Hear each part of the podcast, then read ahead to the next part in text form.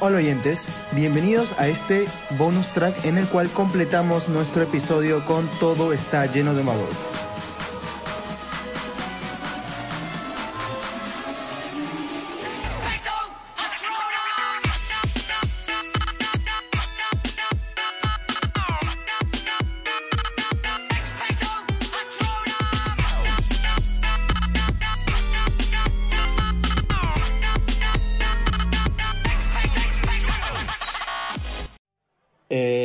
Continuaba. Mauri Bustatosa nos pregunta, bueno, no nos pregunta, no es una pregunta, pero me hubiera gustado conocer más a Charlie. Bueno, ya hablamos de Charlie. Mm. Ángela nos pregunta, pues creo que la diferencia entre los gemelos Weasley era un, era un lunar en el cuello. ¿Hay otra diferencia entre los gemelos Weasley? ¿Alguno sabe acerca de eso? Otra diferencia, yo aquí tengo mi, personalidad? mi posición. Em, yo vivo a los gemelos Weasley como una unidad en mi mente. Son uno. Entonces son uno. Me- de hecho yo lo comentaba un poco en el podcast que es como, como y Boyle, que son como una misma persona. Que son como que tú, que no, no te, no te hace Sí. mucha diferencia si es Grab o Goyle. Es Grab y Goyle. Claro, como whatever. ¿Cuál de estos? Claro, como Patty. Claro, yo Crab caigo es el gordo. mucho. No, es al el final alto. igual los cambian. Al menos en las películas Claro. los cambian, pero nadie se da cuenta porque son como los Pero que van claro, juntitos detrás de Malfoy.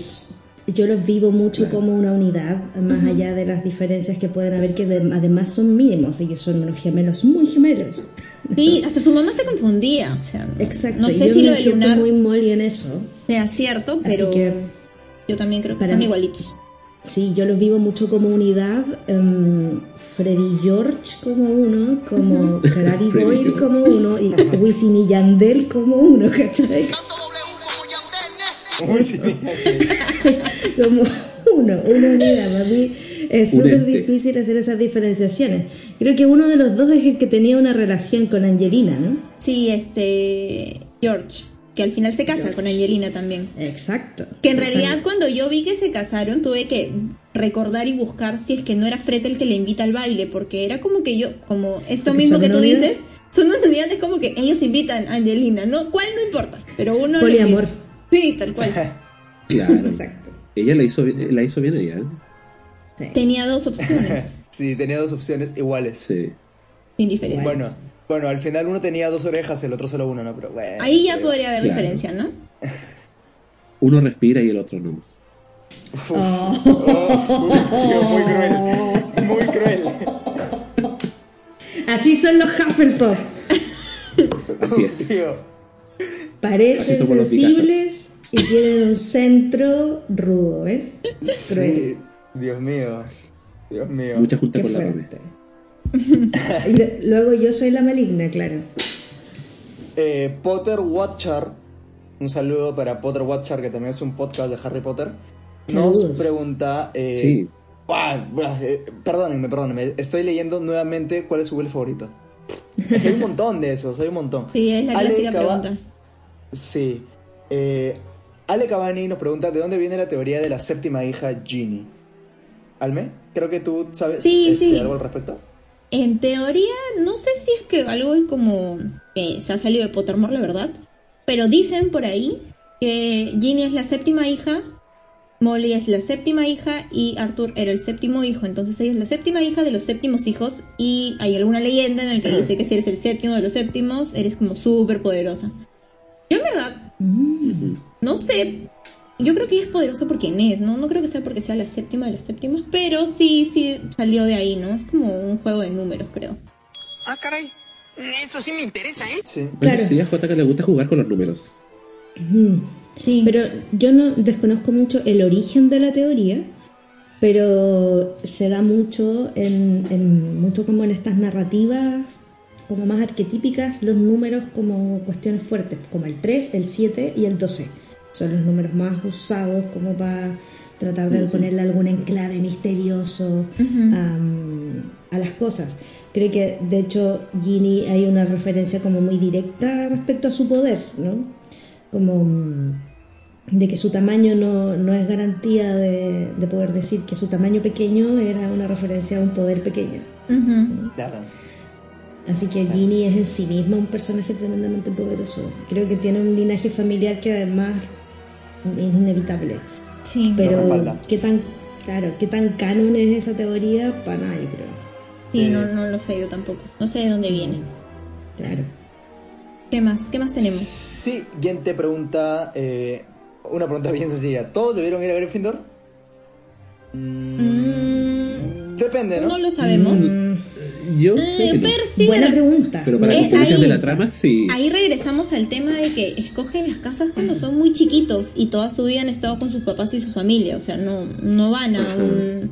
No socializan, creo que, de una manera más abierta como para definir un poco su personalidad diferente a la que tiene su familia, ¿no?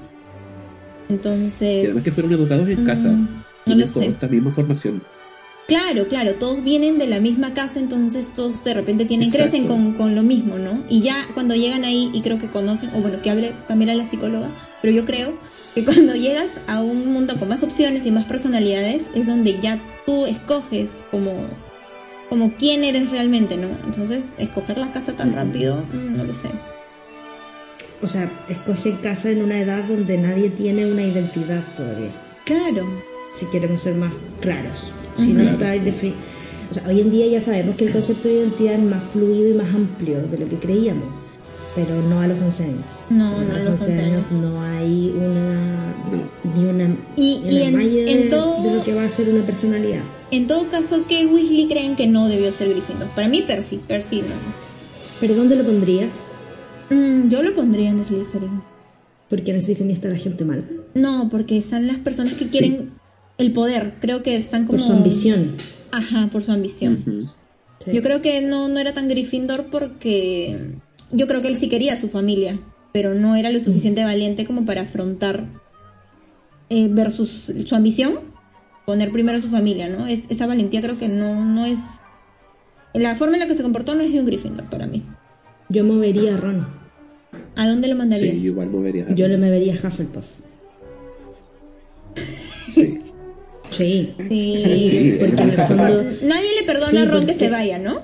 Es como... Yo, le, yo cambio a Ron, yo cambiaría a Ron a Hufflepuff porque creo que el rasgo distintivo de Ron es su lealtad a Harry. No su... Mucho no su- más que su valentía. Uf. Mucho más. Creo que Wow. él se mueve más por lealtad que por valentía. Harry es Gryffindor, Gryffindor. Neto. Neto. Sí. Net- neto Gryffindor, a pesar de que en verdad debía estar en Slytherin porque era un Horrocrux. Pero, pero era por eso, porque su identidad y su carácter es profundamente Gryffindor. ¿no? Y, Él tienes va. razón, tienes razón con lo de con lo de Ron. Todo lo valiente que él puede ser, visto. todo lo valiente que él puede mostrarse es porque es leal. Es por, es por lealtad. Sí, es, Es por es lealtad. verdad. Entonces, por eso es que está este. Hermione también es muy Gryffindor, porque es muy valiente, pero también es muy valiente desde su moral. Por eso Ravenclaw. ¿no? Ujú. Es valiente porque es correcto, porque no se debe discriminar a los, a los impuros, en el fondo. ¿no? Claro, Porque- claro. y además su lealtad con Harry, pero ella tenía una moral, una política sobre por qué estar en contra de Voldemort. Ujú. ¿cachai? Entonces yo, a Ron, yo creo que está en Gryffindor por un legado familiar. Como todos los pelirrojos, ¿no? Como todos los, claro, Como otro Weasley. como los Malfoy. Otro Weasley. Ya sé qué haré contigo. ¡Gryffindor! Como otro Weasley, ¿no? Pero, pero él, muy probablemente lo mismo que le pasó a Snape. Snape estaba en Slytherin porque su mamá fue Slytherin. Pero, claro, no luego está esta cuestión de que nos resulta ser eh, con un carácter diferente, aunque discutible. Yo, a Yo, me- yo, pondría- yo dejaría a Snape en Slytherin, sí. Pero lo yo de Ron me hace todo el sentido yo, del mundo. Yo igual terminaría dejándolo en Slytherin. Creo que es un Slytherin total y absoluto. Sí. Pero sí, Pero- Ron merecía estar Pero en Ron, Hufflepuff. Hufflepuff. Sí. Sí. Yo a él lo muevo. A Ginny la dejo en Gryffindor. Sí.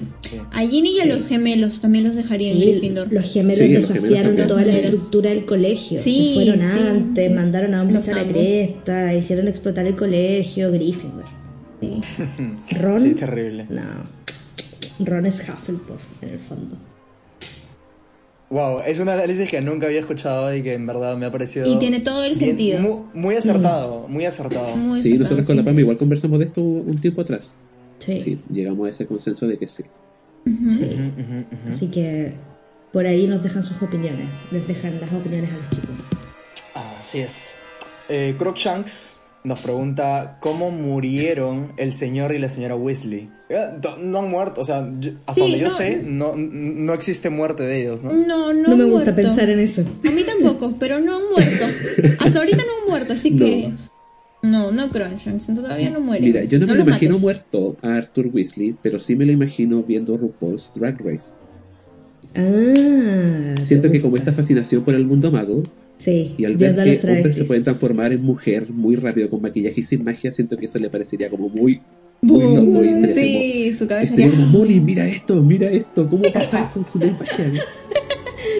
Y bueno, No, imagínense- a la Molly viendo Chef Table. Como sí, tranquilo. Imagínense a los, Sí, a los también. Weasley viendo las Kardashian, ¿no? Como- Sí. Sí, yo, yo creo que. Arthur sería fan de ese tipo de Keep it cosas. up with the Weasleys. Keep it up with the Keep it up with the Weasleys.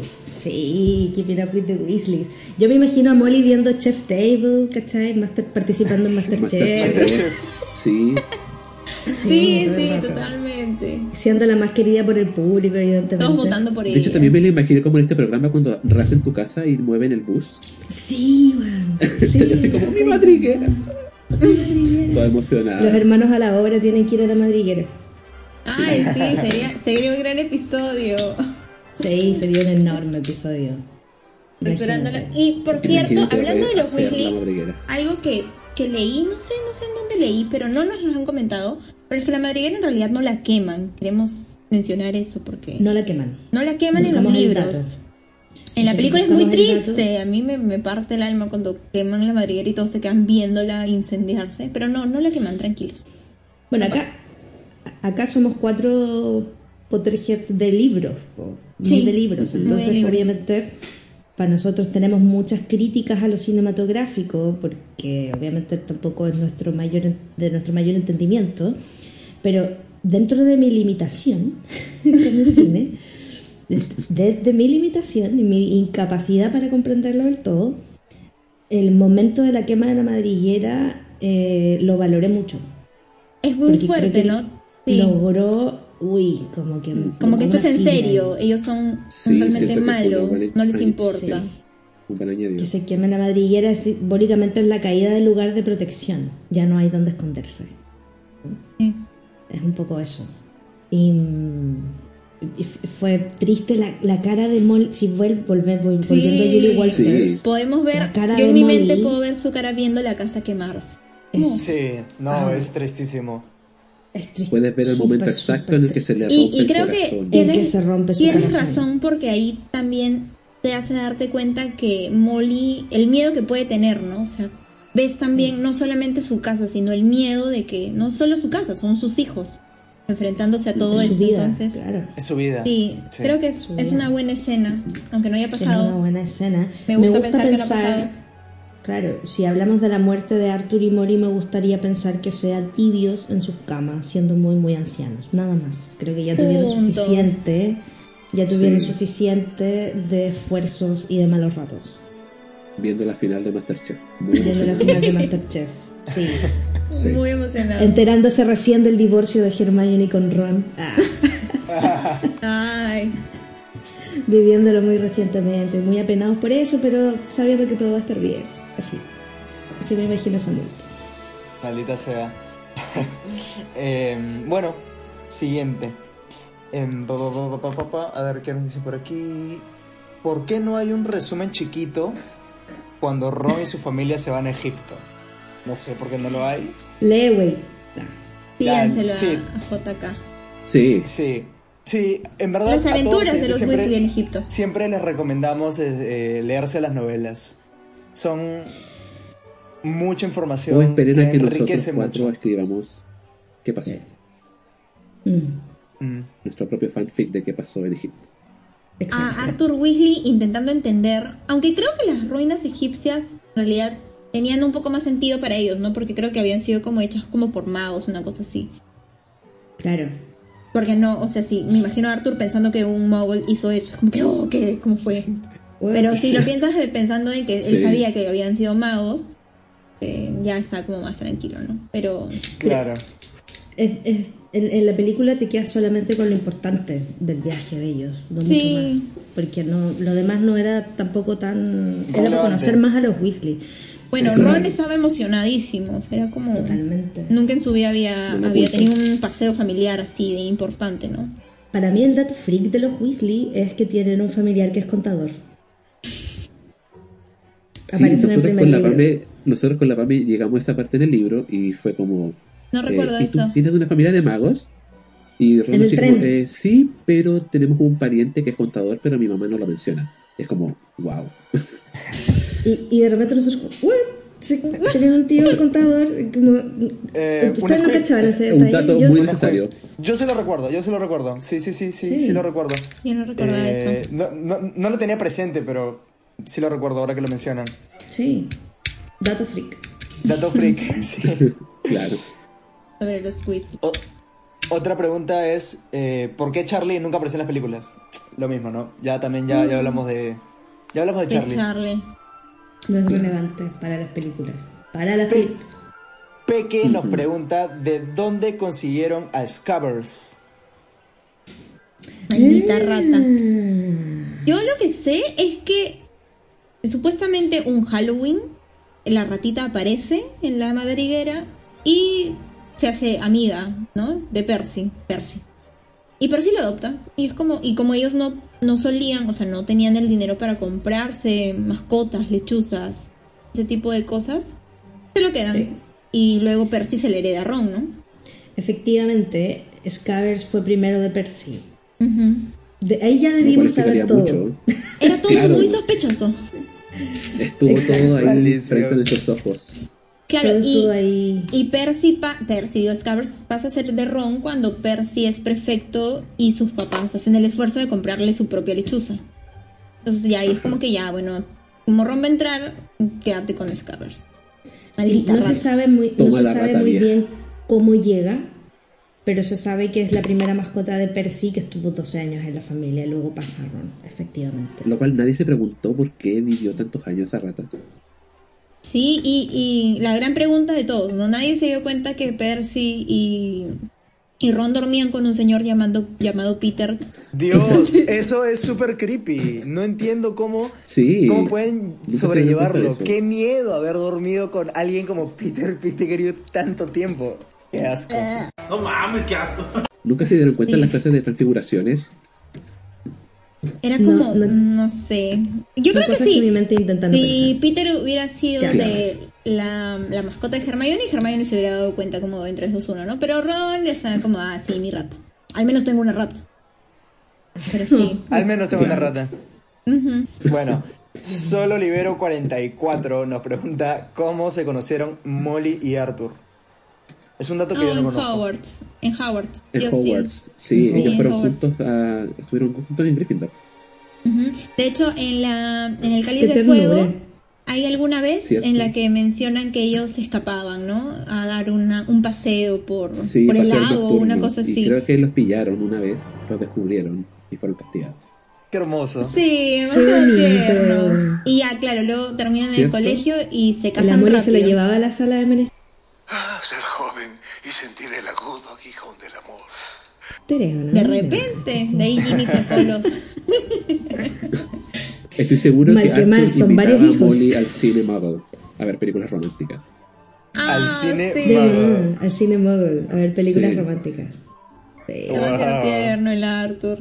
Me sí, encanta esa idea. Me, me imagino a Arthur intentando coquetear a Molly con sus comentarios siempre tan Arthur diciéndole, son ingeniosos estos muggles. Y Molly es como, sí, mi amor, sí. Sí, cariño, sí, sí. Me encanta, son una pareja estupenda ellos. Sí, ellos son, son una un complemento demasiado lindo. Ellos son como debería ser. logos. Gran frase de Arthur. Ellos son el verdadero cuento de hadas. Exacto. Hay esperanzas. Hay esperanzas. Al me queda una pregunta, que es la primera. ¿Tú la tienes? Eh, La primerita, la primerita que nos hicieron.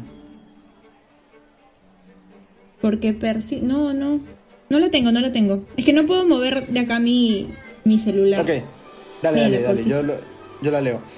Este, la última pregunta es, ¿dónde viven después de que se quema la madriguera?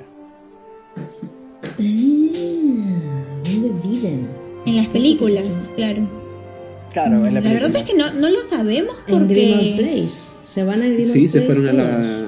Exacto, fueron a, la base Pero- secreta del Orden del Fénix.